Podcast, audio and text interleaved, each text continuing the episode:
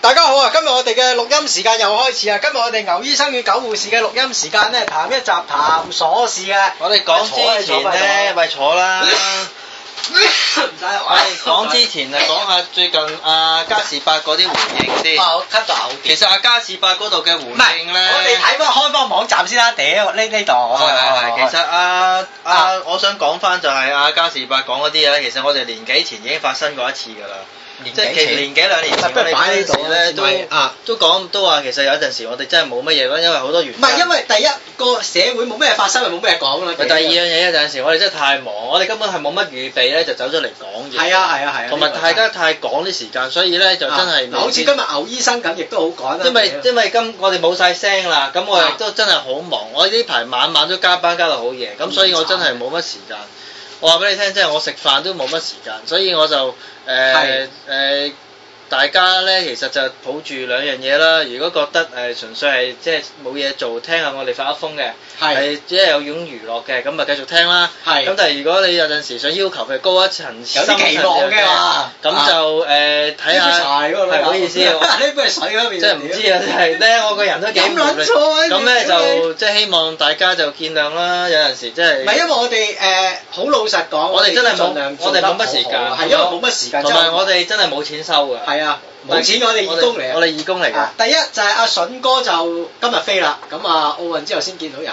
誒、第二阿花哥呢排唔見得人，係 咁啊阿妹就突唔到你心口，係咁啊所以我哋呢排比較忙碌一啲，就希望大家見諒啊。咁我哋今日如常講下好談稅談瑣事因為呢有幾單嘢排想都好講多嘅瑣事啊。誒、你你我冇你我唔記得，你講下先啦 OK，我嗱，都唔記睇我發表有得，我幾都單啱瑣啱事坐低都未夠。有幾單嘢我想講嘅，第一單係係不咩啊丹國王，咁咧啲人就成日講不丹咧就係如何如何大雪菠蘿啊，啲人幾快樂啊，又話嗰、個、呃、國家啊劉嘉玲同阿偉仔去結婚，個皇帝又出嚟迎接佢啊，又話呢個地方啲人快樂，我話俾你聽，不丹國王係一啊個非常之唔負責任嘅人嚟啊，不丹。除咗國王係出外讀書之外，你試下去不丹出外讀書啊！不丹係一個全球性最係封閉嘅國度之一佢。係一個咩國家嚟嘅？其實我都唔知不喎。單咧位處呢個中印邊境，嗱你睇下我印咗兩沓 hand 嬲你就知啊。啊，印得好位差處呢喎。個，屌你老咩你個死人太 冤啊！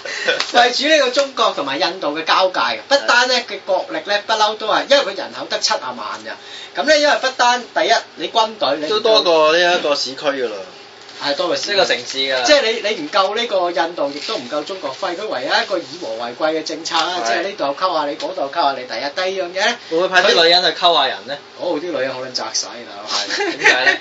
要唔靚嘅，屌你啦！佢啲山區地帶咁唔咧有怪得靚佢扶女唔。起你啊！ 咁咧第二樣嘢咧 就係不單唔能夠發展工業，冇資源發條撚就工業，所以咧個皇夠撚醒啊嘅，因為皇帝呢幾代咧都喺外國讀書啊，咁啊，梁朝精過狗偉佢今次係會死咗水俾阿北咧低。點解梁朝偉去不丹結婚咧？因為不丹攞簽證難撚過坐坐火箭上太空啊！不丹係好撚柒難攞簽證啊！呢笪地方即係佢，因為佢誒嗰個人合，即係一個好封閉嘅角度。第一你入去難入，第二你出去難出，你唔好諗住屌你老味出去讀下書啊！嗰啲好難出口啊！係。咁佢個國家咧點解個快樂指數咁高？因為封閉，咁點解佢哋嗰兩條笨柒仔喺搞嗰度咧？冇狗仔隊跟到啊嘛，難跟蹤嘛！你你話難屌跟蹤你去日本，哇！啲狗仔隊佢既然咁唔想俾人知，咪唔好結咯。屌，講真一句，而家啲明星我話俾大家聽啊，你想玩嘢咪唔撚睇嗰啲戲咯。劉嘉玲拍啲戲我唔撚睇，梁朝偉拍啲戲我唔撚睇。我有睇㗎睇咩啊，睇家人俾人強姦嗰段片有咯咩喂？嗰段唔知係咪真定假？屌你日本妹你嗰個！哎呀我話俾你聽，我同事仲撚戇鳩啊！佢諗咩咧？佢話嗱嗰個咧，阿九護士嗰個其實唔係日本妹嚟㗎，劉嘉玲嚟嘅。係咁咧，佢咧當年咧嗰啲黑社會就揾幾個架仔去強佢有啊姦佢。佢有冇話自己就係其中一唔 係個你咧聽？我講埋聲，劉醫生，佢話咧揾幾個架仔強姦佢，強姦完之後講假文，咁之後翻日本咧冇手尾跟。我話哇哥犀利喎你受過咁高深嘅教育，點解你有啲咁膚淺嘅思既想啊然既然佢諗得咁 周密，點解佢唔去犯罪咧？屌你老味，個黐線佬嚟啊，大佬！個我哋啲職員真係屌你老味，唔知係咪近低黐線佬多黐線屌！咁呢個不丹嘅嘅結婚有冇提示你乜嘢咧？今次？我覺得咧，嗰啲人成日都講不單快樂，你去下知快唔快樂啊老友，嗰度完全係一個其實好簡單啫，空間嚟講。人要快樂咧咩，即係錢係要錢啊！ 呢個係最簡單。嗰個冇錢如果你有想高一層次嘅快樂，就係精神上嘅快樂咧，要咩咧咁就要吞精 唔係揾吞拿啦麻得㗎啦。但係啦，埋呢個狗撚啊，屌佢！係啊，佢精神上 快樂。我想問下你，你後面呢件衫做咩咁靚？係咪你老我老？婆啊，屌你老你老婆係咪喺不丹結婚同你結婚嗰時着㗎呢件係啊衫？屌咁似劉嘉玲着嗰件嘅。你屌你老味，喂，我想問下，有幾樣嘢我想講你同你老婆第日如果要補擺結婚就去不丹咪得都好咯。啊，你又去撚咗，請啲朋友朋友去唔撚到，都好啊，啊人呢啲咁嘅禮金照俾。禮金照俾，禮金照收。咁咧有單嘢我想講。係係咩咧哦咁？咧，嗰個我喂講唔講得㗎？嗰個集團咩騙人毒嗰啲咩做？哦，呢個咧就誒唔好講，個名唔好講咩。個名唔好講，得嗱。我咧就喺呢個集團度做嘅，哇！你講呢個集團都黐撚線㗎，話人哋嘅集團啊，冇所謂啊！咁多個醫療集團，咁 係話説阿老闆咧就誒、呃最近搞咗小動作，就嗌人去誒誒參加啲做副課程，係咁咧就以前係做做籌，其實做得㗎啦，佢而家咧就騙人哋就話咧。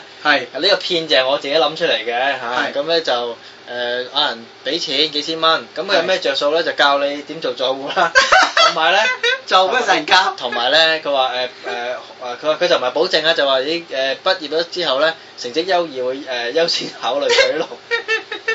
好啦我話俾大家聽，咁我想引申一句説話啦，就大家其實聽完都知係咩事，但係問題我就想話啊，有冇一啲我哋都可誒可唔可以舉行呢啲雞竇嘅聚會？即係我哋之間咧就等於做雞啊嘛，係你聽我 講。係嗱，而家咧就咁嘅，咁咧我哋就做坐雞， 咁咧你首先咧就俾五千蚊，我唔會咁我教你做雞先，我俾你做正雞咁咧你咧誒訓練咗三個月，俾我屌咗十零 Q 之後咧， 咁咧我就喺下三個月試用期之後咧係就出糧俾你就做正雞，我屌佢個老母化閪，你同騙徒有撚分別嗱，等於而家做跟車啫，你叫我喂今日坐我跟，屌你老今味日我，今你日俾錢學嘅。今日見到幾個學員咧就嚟到咧係就所謂精神奕奕啦，但當然個樣貌有啲奇怪啦，有一個係咧就成個老海鮮咁，哇老過老 海鮮。咁咧，咁好啦，你聽我講啊，咁有啲中學畢業嘅咋，咁入到嚟咁我話啊啊啊，唔係中學不如咁撚蠢，大姑娘仔啊，因為唔係入嚟同阿醫生睇下我正今日事。呢單嘢我都同我個娘親傾過，佢話：，係而家呢個世代係好難㗎啦，同埋呢，佢話屋企又俾唔到錢，又想去做，咪唯有即係好似香港政府成日鼓勵人哋乜嘢都讀，咁咪嗌佢讀讀張沙紙出嚟，希望有嘢做 À, 咯。就喂，所你以哋有冇沙紙俾㗎？嚇，射人㗎啲沙紙。唉唔撚知閪佢啊，咁唔係我搞，咁又唔係我搞嘅。咁啊問題就係唔話，係你個時候我想引申就話啊個社會係咪因為曾蔭權社會搞到好多人乜都要讀，啊所以乜都要讀呢？即係呢個成個風氣呢，個個都諗住攞張 shirt 啊沙紙。唔係你聽搞到搞到而家個人係咪呢一個受誒、啊呃政治教育之下一個產品嘅嘅副作用咧？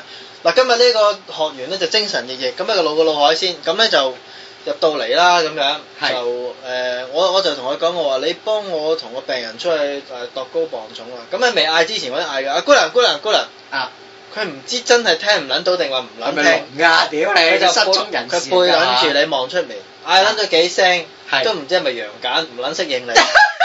你驚姑娘㗎，跟住到我自己請個姑娘嘅嗌啦，應啊咁啊，咁啊誒出去擋一我擋想問俾幾多千蚊讀㗎？幾千蚊啦個係房，咁我話你出去同佢誒擋一磅重啦，佢話啊同邊 個啊？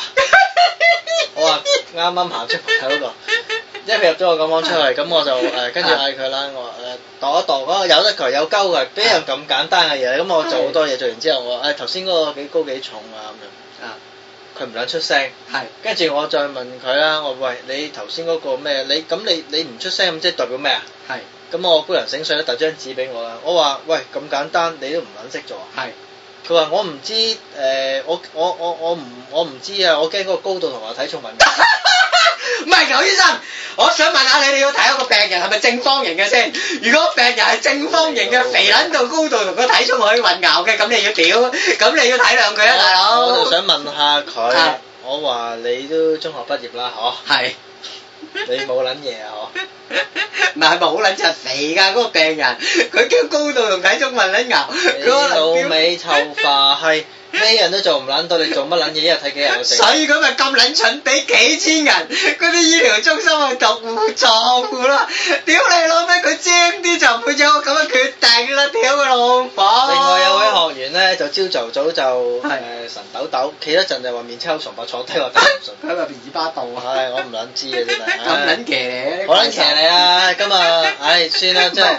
如果佢哋個質素係我好都唔啲知你對佢，誒即係你覺得佢可憐定唔可憐。好啦，咁你梗係啊抱住憐憐憫之心，唉，算啦。咁啊，老闆有陣時抌得落嚟，咪教下佢哋啲嘢啦。係啊，我俾本嗰啲誒藥書佢，我哋不如你睇下啲藥書有冇。英文嘅喎，屌係佢！英文啲藥名，英文嘅藥名嘅英文啦。咁啊，梗係唔識睇啦！屌你，聰明啲都唔會做呢啲唔通啦。誒醫生寫 威法爾，文唔係寫威爾鋼五十毫克一日佢諗住係咁㗎，屌你！失音咁樣 啊！屌你咁啊好啦，佢諗住係咁撚咁我俾樣本書佢嗱，我咧我係你攞去就同啲同學仔一齊分享，咁一齊睇下啲啲藥點樣，睇下啲藥。佢識就奇啦唔。係個問題係隔咗一陣佢走咗啦，係，本書放翻喺度，你都交翻嚟俾我啊，大佬。唔係佢放低喺度我唔要， 佢唔出聲，咁啊咁啊同佢講啦，我話你咁啊你你哋咁啊後尾我又喺第二間診所又見到佢哋。係我話你哋喺度做咩啊？誒、冇啊！佢哋嗌我誒、寫下啲藥袋藥字。我話你其實誒、可以睇人哋排版寫咩，寫下點啊咁樣。誒、係，譬如啲咁樣，我諗佢唔識睇㗎佢唔嘛。撚睬你，佢背撚住你。唔撚睬呢招高啊！即係呢啲真係個話咧，同你哋即係醫院做咧，啲大學俾錢嗰啲態度一模一撚樣。係真係一模一樣。點解會咁嘅咧？而家呢一代係我哋有啊，我哋都幾廿歲人都有代溝嚟乜嘢定？我真係唔明個社會已經係教到啊佢哋唔揼係揼曾揼啦。蔭權係一個咩社會咧？古惑仔社會，佢教好班古惑仔，嗰啲行騙，佢教嗰啲最叻係咩騙徒？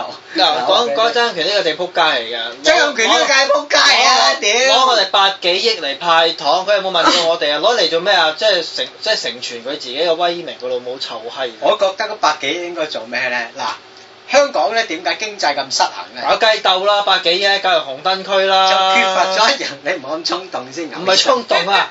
有邊一個男人唔想屌閪啊？香港缺乏咗一個失衡，我哋應該將嗰百幾億我嚟買機槍，咁咧 就分發咧每個香港人中產以下嘅咧就派一個一發機槍就二百發子你彈大。你攞百幾億嚟買債券啊，都好撚過你俾市民啦。屌雖嘥然撚氣啦買市佢都係輸，但我話俾你聽都有機會贏。我話你俾你聽俾。撚咗市民，市民仲要話唔撚夠喎。我話俾大家聽，屌你越幫一個社會越幫得多，越呢個社參與得多會咧就就係鳩會越嚟越落後，越嚟越依靠政府，啲人會越呢句嚟越冇懶錯啦，錢係用嚟救急唔係救貧嘅。啱啊你有錢應該係長遠投資係成嘅，就唔係攞嚟。啱啦嗱阿仔啊，你今日誒俾錢你買誒牛仔褲好唔好啊？聽日俾你買乜？係你唔將啲錢嚟投資俾佢把啦，淨係買啱啊買嘢買嘢啱啊買啱啊嘢。今日買你買唔到好多啊啦。你俾唔到好多佢哋㗎，佢哋越嚟會越貧窮㗎。短見冇政治智慧，你啱話死唔死啊？咦？喂，等一陣，唔我使有有一停嘅，有一停嘅係啊喺度。繼續啊有得 stop 㗎。冇啦。冇啦，咦？咁叻嘅你撳一我想問下你啲雪水點解有陣啫喱味嘅？定話係咩咩怪味啊？冇啊，有遮你尾，咁係咪遮你。攞嚟養個金魚啊？屌你啊，乾淨㗎，會唔會係有啲所以每個鎖匙真係即係呢有陣時冇。唔係，我覺得一樣嘢就係而家個社會啊，即係點解係嗰個嗰個誒攞百幾億出嚟救救香港嗰啲市民？第一，佢嗰個財力係有喺度，你唔使又俾人屌，你使你使喺啲唔適當嘅地方又俾人屌，咁佢派拆晒佢咯。派拆晒佢咯，係啊，佢咪派拆晒佢呢個咯。方法係最撚卑劣㗎，因為佢根本佢諗住下屆移民唔我。係咯，你你下街唔撚係哋你哋班我咪使仆街就撚咗佢嘈咯鳩圈巴屌撚你咩！閉。我睬你閪崩啊！下屆唔係我，即係佢下屆係我嘅時候，佢又唔會咁用啊。等於以前港督啫嘛。點解以前港督嗰度啊？我哋有個網友講麥理浩啊，如何如何大選。呢個好耐之前㗎啦。你點解麥理浩會咁？因為知道下屆仲要接手嗰個係英國政府啊嘛。屌你閪！知道下屆接手係中國政府，睬你你明閪唔崩明啊？麥理浩仲要翻去過過埋下半世，如果佢做得唔好，俾英國佬屌柒佢啱啊啊！！你而家真入所以你發覺好多港督有啲陣時，佢哋唔寧寧願唔撚翻啲鬼佬，唔寧願翻外國，已經喺度啦。唉，算啱啦。啊啱啊！你翻到去俾人屌屎忽大哥，同埋一樣嘢，你曾蔭權個政府有一樣嘢，永遠我覺得佢係最即係仲衰過曾特首，仲衰過董特首嘅就係佢啲嘢一次過，係啊。即係佢啲嘢一次過㗎咋，即係佢唔諗住屌你老味繼續有下次㗎。佢一次過中國人搞嗰掂啲咁嘅城府啊，即係不撚之所謂真係。 屌佢做嘢係唔撚得，第一第二樣嘢你選我啦下屆，同埋香港造成個風氣而家咧，真係好撚差。而家啲人咧，真係唔知係咪個個成長到咁樣個城市有個風氣好差嘅。咩風氣啊？咪就係話大家都係顧短暫睇短視，唔會幫到個社會做任何嘢。表面係做一啲所謂幫社會，其實根本上害社會嘅嘢咯。嗱，個個我都係咁樣嘅咯。而家個社會點解會變成咁？我頭先點解咁咁靜？我想抄幾句金句俾大家係係咩睇，金句啊我抄唔到咁咧話說近排咧就係咪啊睇緊送一上帝的本書，人有福了？屌！ 近排睇緊一本書叫《超凡的思維力量》，咁呢本書係好堅嘅。話說咧就係阿誒有，幾堅啊？ 佢最堅就係呢個阿誒嗰個叫咩 CD Bank 個技術長、技術行長寫嘅。 係咁咧，佢誒佢裏邊舉咗好多我哋點解會睇一個問題睇得咁短視嘅原因，就係、因為我哋嘅教育同埋因為我哋冇錯啦嘅認知。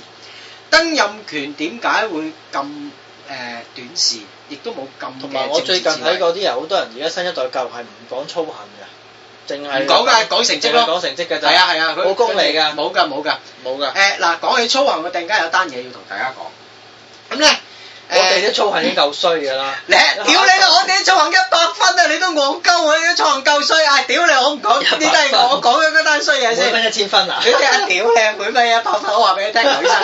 咁咧近來咧，我哋咧就收咗個護士學生。係咁個護士學生咧就有幾單結嘢，咁咧嗰幾單結嘢咧就係冚冚到好密嘅。咁點解我又知道咧？原因就係咧，因為我識佢哋嗰個誒，即係阿頂頭老細係係咧係，即係我咁佢 à, 有咩衰啊阿嘢？教授咧同我傾偈。係咁因為佢個教授點解會同我傾偈咧？就係、因為阿、成大誒、副教授係識佢嘅，係即係成日同我飲酒啊，咁成大教授識佢。佢有咩衰佢嘢？係點嘅一單嘢？咁你話説咧，佢有一個誒點解佢會揀我哋護士呢科讀？因為多女第係啊一。咁呢個男仔咧，原來咧就犯案累我做醫生都係因為多女啫，多護士啫。累。屌你有啦！啲人又錯唔見你學溝唔到，屌你！ 即刻唔諗到又叫你溝唔到。嗱咁樣即刻咁唔諗樣到咧，原來係咩咧？佢咧有一個非禮，即係有一個非禮人，係，成日都要摸女人。我都係喎。原來中學嘅時候咧已經好多單㗎啦，係啊咁咧佢因為屋企好有錢，咁咧就單單都打得甩，但係單單留案底，哎呀，咁咪得唔得啦？唔係佢打得甩係唔使坐監嘅打得甩，哦但係 OK，就留係啊案底嘅。係咁咧話説佢點解揀呢科咧，就係因為多女，上堂亦都摸女，真係摸女喎，點解哎佢唔去叫雞咧？佢哦佢又唔中意喎，係中意摸。呢啲先奇怪啊，咁咧佢摸完之後咧，原來單嘢咧啲快感嚟嗰個係佢係點點點樣養得出嚟？佢佢佢係做咧就係、嗯原來佢摸咧就已經唔係第一次㗎，好多女堂投訴，但係咧嗰啲女堂一投訴之前，佢用錢 settle 嘅，譬如我俾五千蚊你，係或者俾一萬蚊你，總之就用錢去搭佢我，揸下個波有五千蚊仔喎。佢摸攞有啫。哦，咁啊仲抵啦，五千咁蚊。咧就佢摸唔摸男人㗎？ 屌你啊！摸男俾佢摸啦，大佬。咁咧，佢用錢去搭贏人。係啱咁啊話説咧，有一個咧就唔得，因為咧佢又即係即係已經唔係第一次咁啊，忍無可忍之下咧就即係報警，佢就話。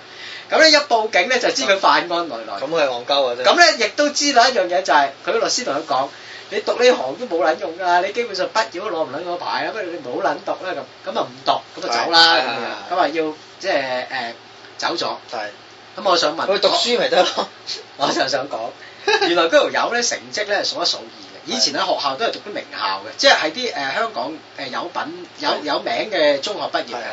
佢讀書係好好啊，屌你粗行咁，你係死直啦，屌哦呢你！啲唔係操行嘅 問題，呢啲係性衝動嘅問題。屌你啦！呢啲仲唔係粗行？屌你老味，周圍摸你老母快呢啲個呢啲撲街！喂人哋啊，屌你老味又通呢渣，你個撲街係周街渣，屌佢老呢啲母！咧呢啲咧都可能係次要，可能佢個人咧都會誒，譬如平時咧就對攻擊社會都有啲嘢。屌你啦！攻擊社會，總好過有你啲，總好過有啲人啊，即係係個操行咧低撚到無期啊！譬如啊，唔單止對其他人唔尊重啊，係對社會冇遠見啊，唔參與啊，表面即係係嗰啲咁咪仲你咁衰你講緊嗰個咪曾蔭權啊？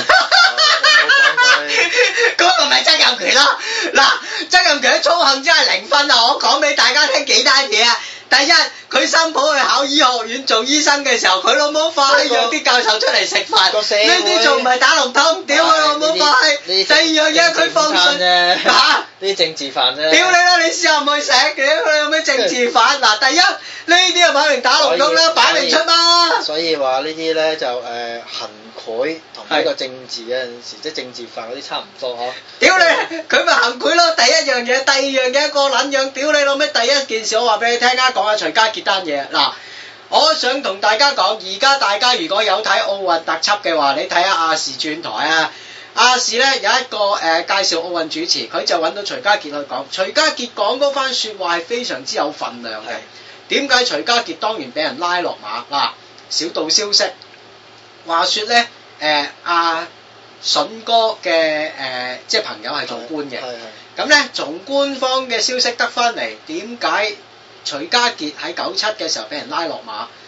徐家傑因為有一個拳仔打拳嘅誒、呃拳擊賽手嘅心態啊，即係拳賽選手嘅心係係係，態你挑戰我，我更加叻過你。係咁佢點解俾人拉落馬就因為佢不畏權貴啊！如果當年胡仙係喺誒呢個誒、呃徐家傑年代坐撚咗監幾世啦，就係、因為大陸多貪官，香港擺明係一個貪污社會，咪拉陳你落馬，等第二個上啦，唔會打大老虎啊嘛，打埋啲小貓三兩隻係，有陣嗰啲啊時一嘛。定嘅嘢真係一線之隔嘅話俾你聽。徐家傑嗰單嘢擺明俾人冤枉啦。風流同鹹濕嗰啲差唔多。嗯咁又唔係啊！阿成龍一定係鹹濕啦， 屌係唔帶台啊，仲咪鹹濕啊！屌佢老母！身就肯定係風流啦。黃生哦仲鹹濕啦！呢、個狗閪我屌佢個老母次次屌閪我唔帶袋啊，生撚到一大嚿一細嚿，屌你我哋成日講呢啲呢最近啲例子，其實都係睇下社會嘅片面嘅。咁而家我哋講埋漢堡包 漢堡包，我想講係，亦都係一個片面。咁啊，話説咧就報紙埋呢位誒紅紅毛啦，周福祥先生佢就話咧就深水埗有一間周福祥先生，我讚美你。